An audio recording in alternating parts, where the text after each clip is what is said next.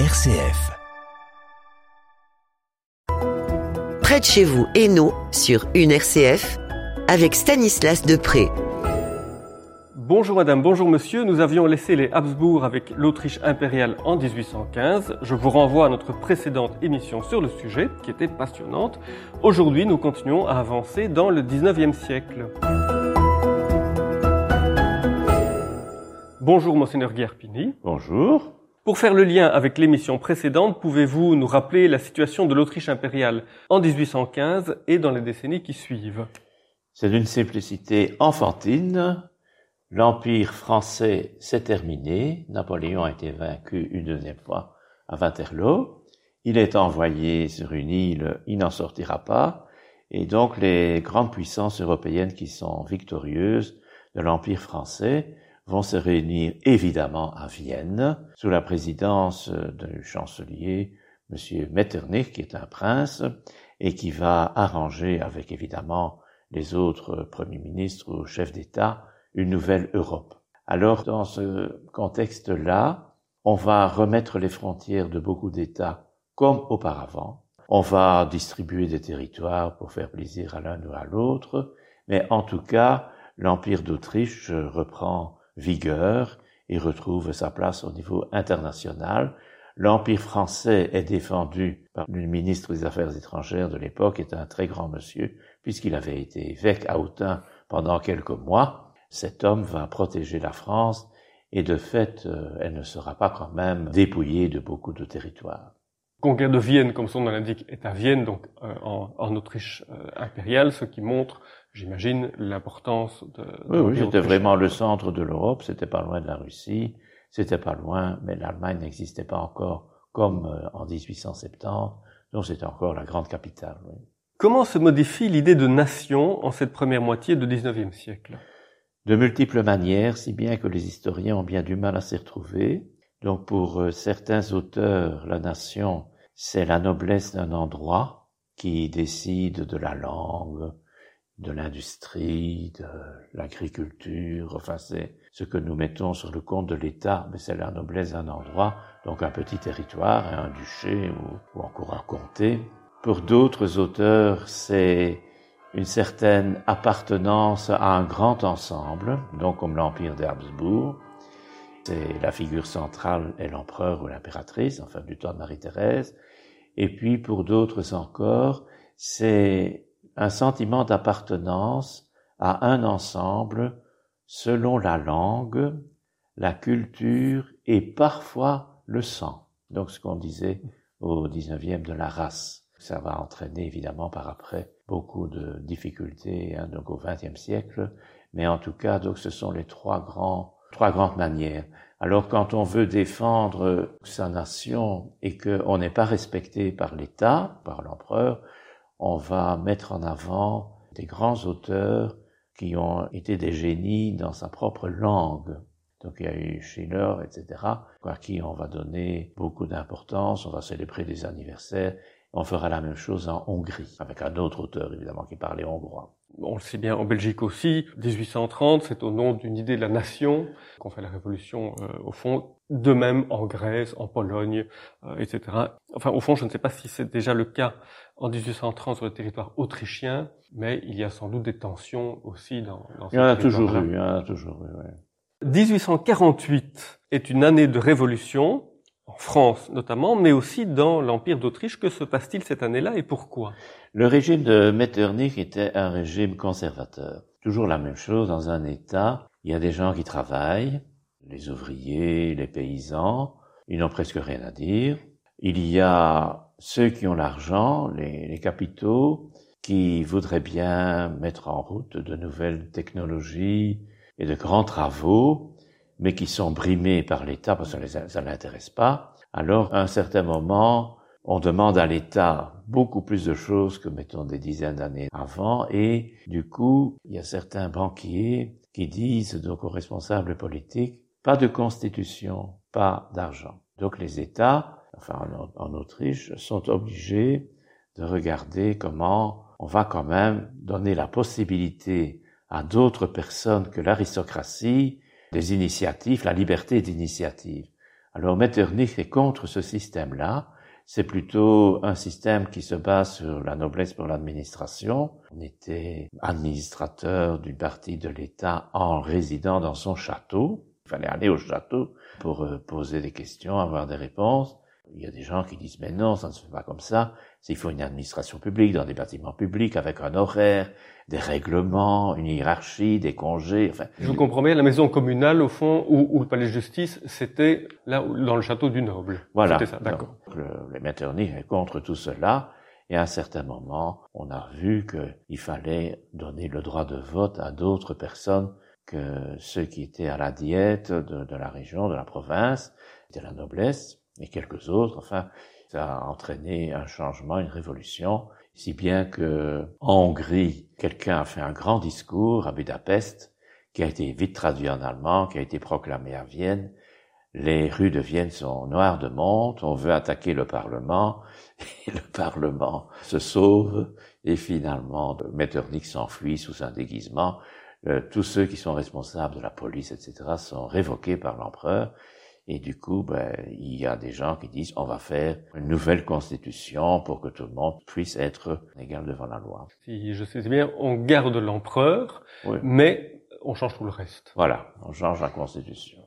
Après les événements de 1848, cet empire autrichien ou austro-hongrois instaure ce que l'on pourrait appeler un État policier, qui n'est pas un retour à l'ancien régime, mais un mélange de libéralisme économique et tout de même d'autoritarisme politique.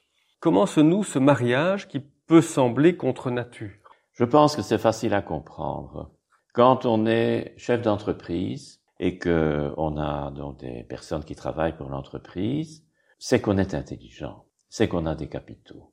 Et quand on voit les personnes qui viennent travailler à l'entreprise, donc à cette époque-là, c'était souvent soit des paysans qui ne travaillaient plus pour euh, l'aristocratie, qui n'avaient pas de salaire ni, quoi que ce soit. Il fallait même encore payer de parler des légumes, etc. Et puis il y avait aussi des gens, donc des villes, donc des sociétés urbaines qui travaillent à l'entreprise, qui n'ont aucune formation, qui ne vont pas à l'école. Et donc on se dit, il faut faire attention parce que si jamais ces gens se rendent compte qu'ils ne sont pas comme nous, hein, qu'ils sont moins que nous, et que nous on montre qu'on a trop de richesses, il va avoir des révolutions, il faudra absolument maîtriser ces gens-là. On veut maintenir un État policier pour que tous ceux qui pourraient éventuellement rouspéter ne rouspètent pas, ne fassent pas la révolution. Alors comment est-ce qu'on en arrive à des changements plus profonds à long terme? C'est tout simple à l'époque. Ce sont les cafés. Donc dans les cafés, on met des journaux. Les journaux, il y en a déjà au XVIIIe siècle, mais surtout au XIXe, il y a beaucoup, beaucoup de journaux dans la langue de l'endroit, donc pas seulement en allemand ou en hongrois. Bon, les ouvriers vont au café, ça, ça a toujours été. Et là, ceux qui savent lire disent ce qu'il y a dans le journal à propos de tel fait qui se passe à autant de kilomètres. Se fait une opinion publique sur le fonctionnement d'un État, ce qui est excellent dans une société qui sera appelée par après une démocratie. Et c'est ainsi qu'on va surveiller les journaux, et puis on va surveiller les cafés, puis on va surveiller encore autre chose. Donc ça veut dire que c'est ça. Il y a le libéralisme, de grandes entreprises qui permettent, avec la technologie, les technologies nouvelles, vraiment d'aboutir à des choses merveilleuses. Et puis en même temps, il y a donc la maîtrise de, des gens qui pourraient éventuellement rouspéter et alors euh, fomenter des révoltes. Il y a aussi autre chose dans cette période, c'est que grâce au chemin de fer hein, qui commence, l'armée se rend compte que c'est quand même un bon moyen pour transporter les troupes et le matériel. Donc on va faire des chemins de fer. Et beaucoup vont plaider hein, pour qu'on fasse ces chemins de fer. On va aussi faire des grands travaux au niveau fluvial, hein, toujours au niveau économique, hein, pour le commerce.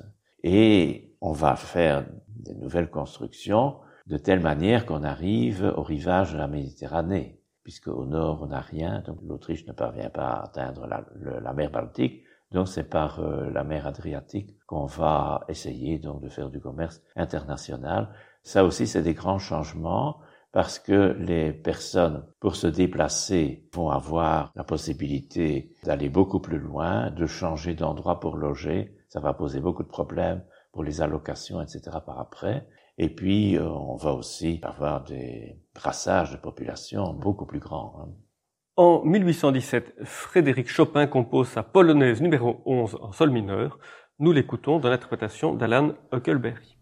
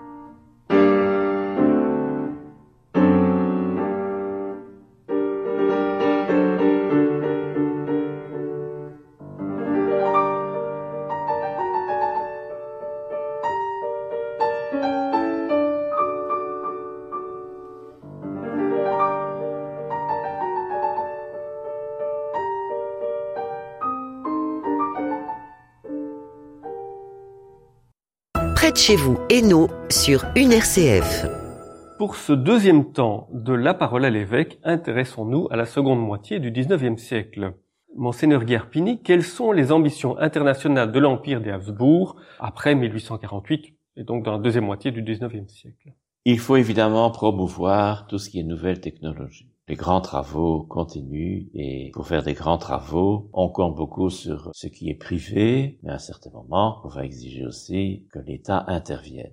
Alors dans ce grand changement, on va instaurer tout un système bancaire nouveau. Autrefois, c'était surtout l'État qui utilisait une banque, hein, une banque nationale, et puis on va instaurer d'autres banques, et progressivement, on va suggérer à toute la population de faire de l'épargne. On va essayer d'avoir un compte d'épargne à la poste locale, dans le village, comme on a encore en Belgique jusqu'il n'y a pas longtemps. C'est un système donc qui se met en place. Ça apporte évidemment de l'argent à tout ce qui est public pour faire de grands travaux, mais aussi pour d'autres d'autres aspects. Il y a aussi de la part de beaucoup qu'est-ce que nous faisons avec notre passé? Et on va commencer à fonder, construire des musées, des musées nationaux, des musées provinciaux, pas seulement tout ce qui est artistique, etc., mais donc ce qui fait la culture de l'endroit. Pour ça, évidemment, il faut des gens compétents. On va aussi avoir euh, le souci d'avoir une éducation nouvelle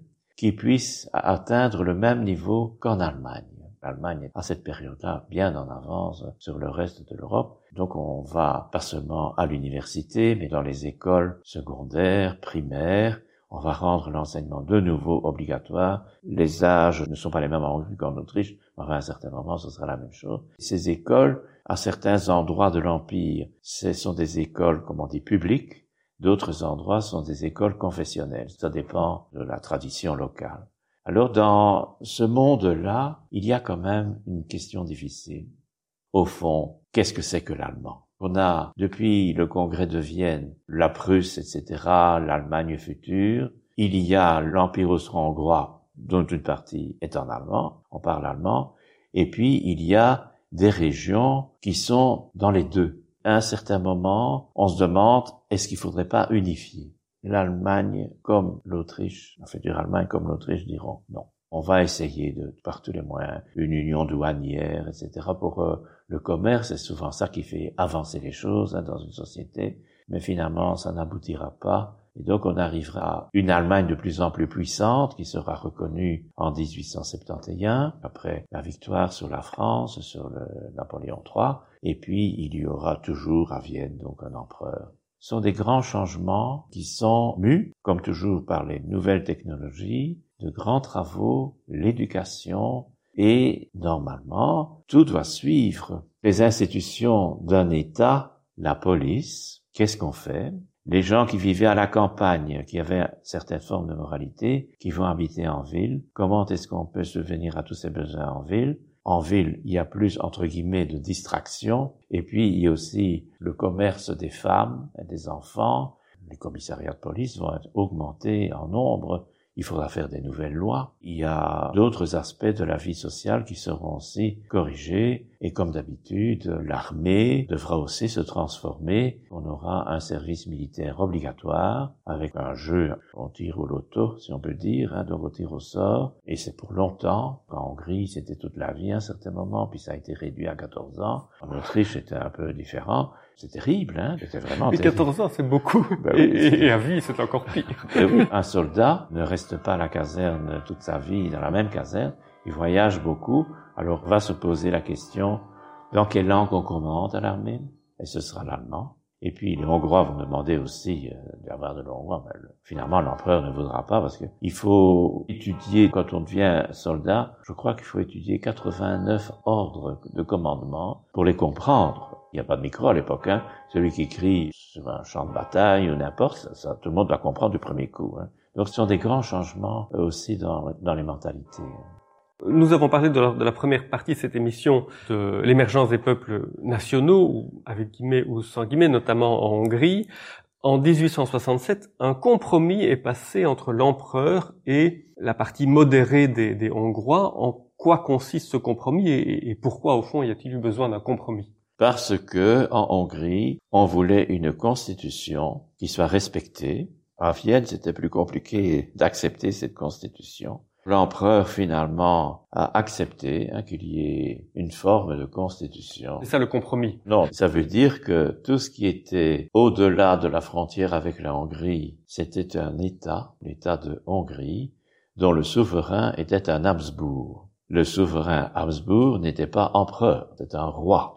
Même Marie-Thérèse était un roi, c'était pas une reine. Donc ça c'est le système hongrois. Tandis que du côté autrichien, l'ouest, si on peut dire, de cet empire, eh bien c'est un empereur, Habsbourg, avec une autre législation. On arrive à deux États différents qui reprennent les prérogatives de l'État antérieur. Et dans cet État antérieur, il y avait, comme toujours, de vieilles traditions culturelles, et parfois avec des rois, donc la Bohème, la Bohème-Moravie, et puis au sud, la Croatie. Il faut alors faire beaucoup, beaucoup, beaucoup de négociations pour tenir le tout ensemble. Et la question viendra à partir de 1878, quand on mettra la main sur la Bosnie-Herzégovine, qui faisait partie de l'Empire ottoman, et le congrès de Berlin, donc tout le monde connaît parce que ça a réglé aussi des questions en dehors de l'Europe, a reconnu que l'Autriche avait la possibilité d'occuper la Bosnie-Herzégovine et à un certain moment, ce sera beaucoup plus tard, au début du XXe siècle, que l'empereur décidera d'être le souverain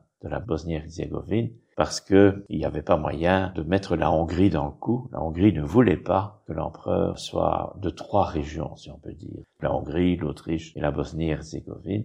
et ça va poser des questions par après, puisque ça donnera la guerre 14. Nous sommes toujours dans la seconde moitié du XIXe siècle. Un peu à contre-cœur, l'empereur confie le pouvoir aux libéraux, ce qu'il vit comme une concession, concession qui va avoir des répercussions sur l'Église. Quelles répercussions? L'Église dans l'Empire austro-hongrois est une institution qui existe depuis des siècles. C'est évidemment l'Église catholique, mais il n'y a pas que des catholiques. Il y a d'autres cultes dans l'Empire austro-hongrois. Il y a des protestants en Hongrie, si ailleurs. En Bohème, il y avait les Hussites, même avant la réforme de Luther. Donc il y a des gens de toutes sortes. Et dans tout l'Empire, et dans les empires à côté, il y a des Juifs. Quand on est responsable d'un État, bien sûr, il y a, peut y avoir un culte majoritaire, mais il faut respecter tous les cultes. C'est la position en général au XIXe siècle. Qu'est-ce qu'on fait pour respecter tous les cultes? Ah ben, Il y a les écoles, le financement. En Autriche, on veille à ce que l'Église catholique soit le culte vraiment principal. C'est lié au Habsbourg. Quand il y a eu des réformes, donc après 1848, on a fait un concordat, je crois que c'est en 55, avec le pape Pie IX. L'Église catholique avait vraiment toutes les prérogatives. Mais si les empereurs du 18e voulaient maîtriser l'Église catholique, comme Joseph II, ici, l'empereur a le droit de nommer les évêques. Et c'est le Saint-Siège alors qui avalise de manière canonique. L'empereur a beaucoup, beaucoup de prérogatives et l'Église aussi au niveau, par exemple, de la censure. Donc c'est vraiment un régime Moi, j'aimerais pas ce régime-là. Mais bon, c'est vraiment un régime où tout était bien partagé et les juifs n'existent pas. Et c'est une question qui dure encore au XXe siècle, cette question-là, indépendamment de la forme politique des États. Au XIXe encore, l'archevêque de Vienne est un prince. À un certain moment, l'empereur choisit quelqu'un qui n'est pas prince. Il en va de même en Bohème. Et puis, dans le sud de la Pologne, la Galicie, la ville de Cracovie, je crois que c'est après 1846, fait partie de l'Empire austro-hongrois. Donc on met un évêque, puis ça deviendra un archevêque. Et par exemple, dans ce système-là, où les nominations sont faites, l'empereur d'Autriche a le droit de refuser quelqu'un quand il faut élire un nouveau pape. Ça va avoir lieu en 1903. L'archevêque de Cracovie, avant d'aller au conclave, c'est un cardinal, a dit à l'empereur, si jamais c'est un tel qui va être élu, vous devrez dire non. Et c'est ce qui est arrivé. On a choisi celui qu'on appelle Pidis. C'est vraiment une influence forte. Ben oui. Alors on comprend que quand il y a eu des grands changements de régime, l'Église catholique a été mise de côté. Hein. On en avait assez. Sans aucun rapport avec l'Empire d'Habsbourg, mais simplement parce que c'est beau, voici B-Flat Blues de Fats Water. Lads and lasses, we bring you the B-Flat Blues. The woozy woozy bluesy woozy woozy blues. Here is. Take it easy now. Get into groovy and make a movie.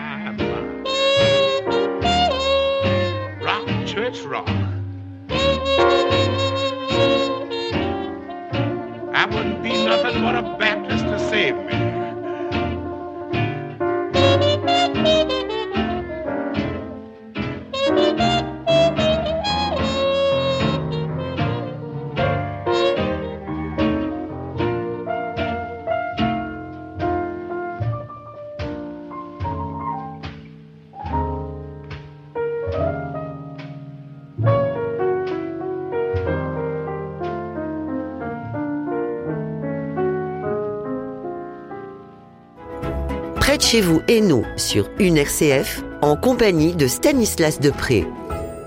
Après Fast Waller, revenons au Habsbourg pour notre troisième euh, partie de l'émission La parole à l'évêque. Monseigneur Guerpini, défenseur de l'État, enfin pas vous, mais les libéraux, défenseurs de l'État contre l'Église, euh, doivent faire face à la montée en puissance du monde ouvrier. Pourquoi les libéraux refusent-ils aux ouvriers le droit de vote parce que la liberté individuelle, y compris politique, est pourtant au cœur du libéralisme. Alors vous en aviez touché un mot euh, en, en, début d'émission, mais si vous pouviez revenir là-dessus. Oui, c'est tout simple. on est un bon citoyen, je m'excuse, mais c'est épouvantable d'y parler comme ça. On est un bon citoyen si on paye beaucoup d'impôts. C'est pas votre opinion, c'est évidemment ce que vous dites oui, oui, sur, le, sur la... Mais enfin, donc on est un bon citoyen si on paye beaucoup d'impôts. Ça veut dire que celui qui n'a pas beaucoup d'argent, donc un ouvrier, un paysan, ne paye pas beaucoup d'impôts, donc n'a pas le droit de vote. Pour l'idéologie libérale, comme vous l'avez dit, la liberté individuelle, le fait que tous les êtres humains sont égaux devant la loi, c'est dans les principes, mais en fait, ça ne fonctionne pas. Et c'est cela que les ouvriers, et puis à un certain moment les paysans, mais ce sera de manière différente, vont être rassemblés donc par des leaders qui ont aussi la volonté de donner la parole à tout le monde et que tout le monde soit respecté pour ce qu'il est, ça va être ce qu'on appelle les mouvements de masse. Ça va donner naissance à des partis politiques, sociaux-démocrates dans l'Empire austro-hongrois. Il y aura aussi quelques autres, mais surtout sociaux-démocrates. Et puis, il y a aussi euh, le fait que pour se défendre vis-à-vis des chefs d'entreprise ou de ceux qui ont le capital, il y aura des syndicats. Et c'est la vision, la même chose en Europe partout. Hein. Donc c'est pas seulement dans l'Empire austro-hongrois. Et donc ça a permis d'avoir des rassemblements énormes de gens avec des mouvements dans les rues pour se faire entendre et les partis qui accompagnent tous ces mouvements, qui ne sont pas les partis libéraux, vont faire en sorte que ce soit digne.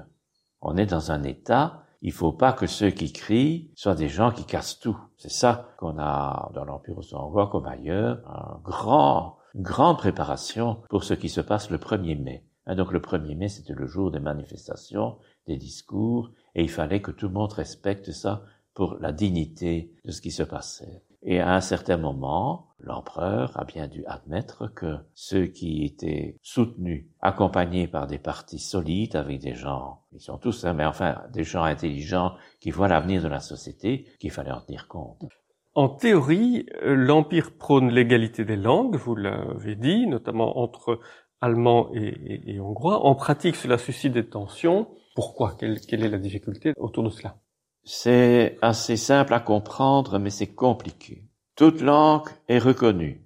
Il faut évidemment plus que deux personnes qui la parlent, mais enfin, toute langue est reconnue. Où est-ce qu'on va enseigner ces langues?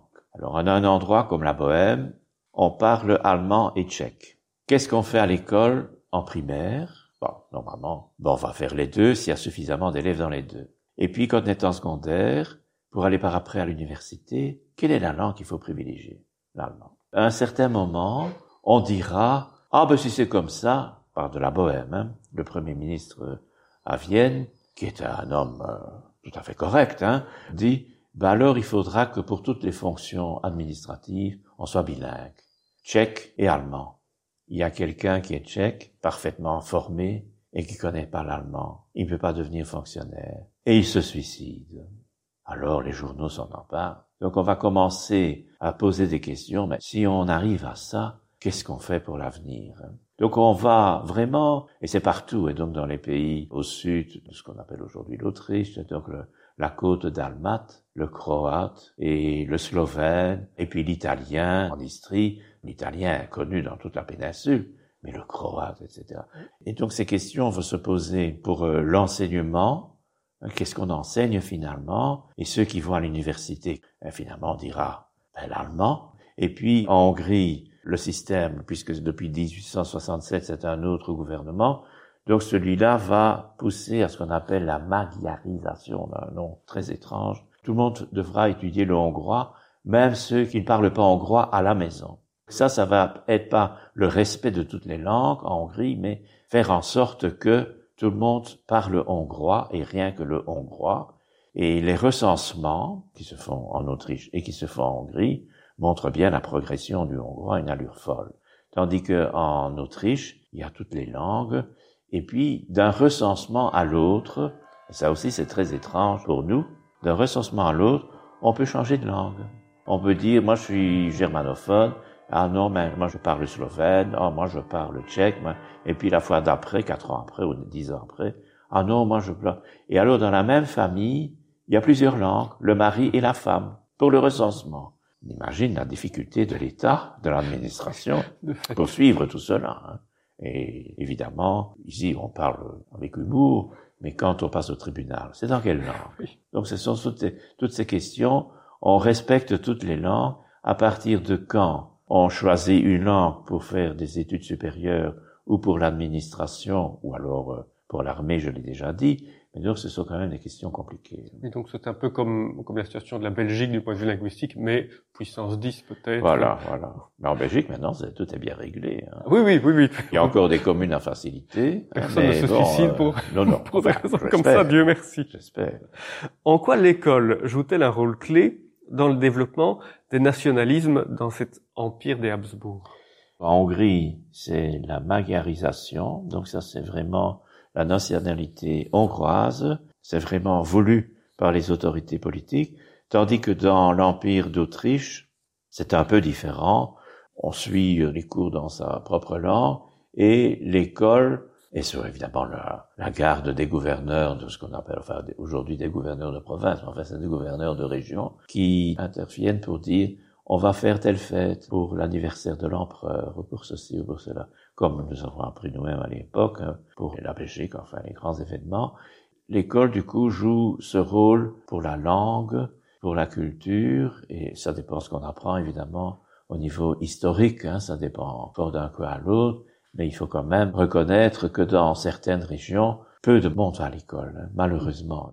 L'État voulait que tout le monde aille à l'école, ça c'était clair, mais il y a des endroits où ça ne suit pas. Il y a beaucoup de gens encore analphabètes sur la côte d'Almat et puis dans d'autres régions. Donc c'est en théorie une école obligatoire, sauf qu'en pratique ce n'est pas possible. Oui, c'est pas possible, non. Et puis il faut trouver les enseignants. Qui est-ce qui donnait cours à l'école? Parfois, c'était des prêtres qui n'avaient aucune formation, parce que les prêtres étaient payés moins qu'un instituteur. Ce sont toutes des questions financières. Pour faire la transition entre le 19e et le 20e siècle, le pianiste Christopher Andrews nous offre l'Allegro Barbaro du compositeur hongrois Béla Bartók.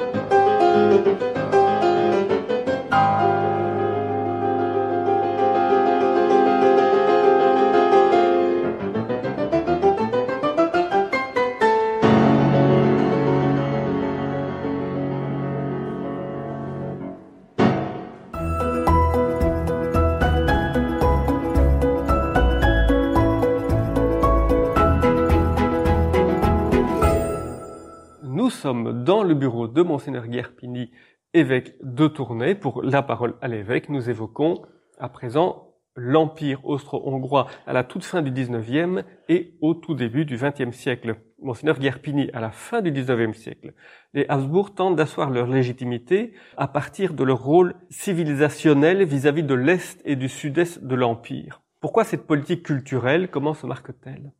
Les Habsbourg pensaient qu'ils apportaient beaucoup à l'univers.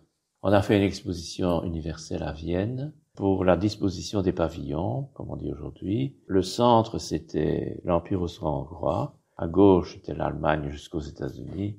Et à droite, c'était jusque la Chine. Donc c'était vraiment le centre du monde. On montrait aussi, au niveau technologique, etc., tout ce qui était à l'est de Vienne, c'était beaucoup moins bien. À l'ouest, on ne pouvait pas le dire pour l'Allemagne, ni pour les États-Unis quand même. Cet empire a eu, on n'en a pas encore parlé, des défaites mémorables.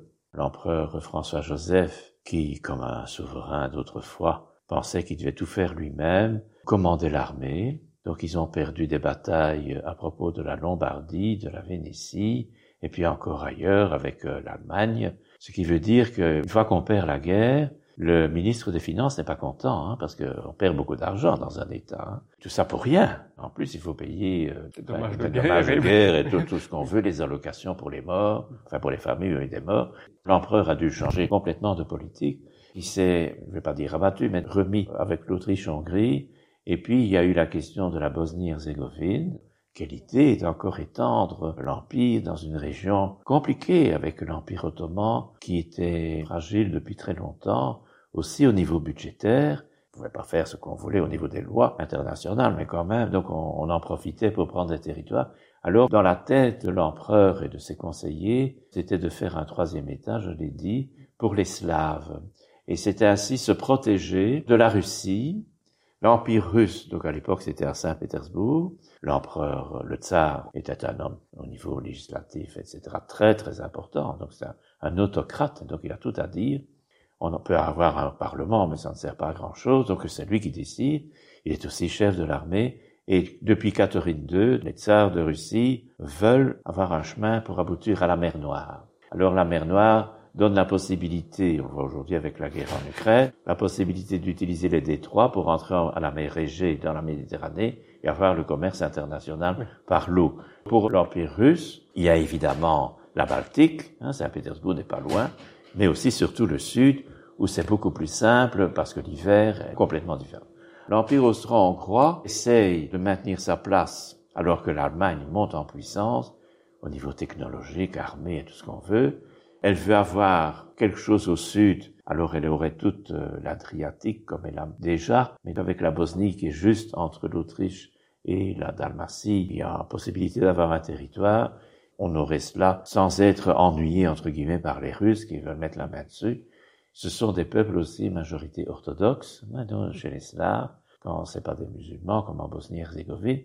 L'Empire essaye de se trouver une place du côté occidental, le seul grand, c'est évidemment la Prusse, l'Allemagne, qui occupe une partie de la France, l'Alsace-Lorraine. Donc on fait quand même attention au niveau de l'avenir. Pour le tout début du XXe siècle, quelle est la situation sociale et économique de l'Empire? Tout va très bien. Au niveau technique, etc., c'est magnifique. Le transport, on voit le nombre de gens qui se déplacent, des centaines de milliers, vont en Amérique du Nord, ils reviennent quelques années après avec une nouvelle manière de vivre, une nouvelle manière de réfléchir l'avenir, aussi une nouvelle technologie. C'est vraiment euh, un, un, plus hein, pour l'Empire austro C'est une époque de progrès. Oui, vraiment. C'est une période, je ne vais pas dire où tout va bien, personne ne se plaint, mais en tout cas, se rend compte que le système nouveau, hein, qu'on appelle chez nous maintenant démocratique, vraiment avance bien, tandis qu'en Hongrie, non.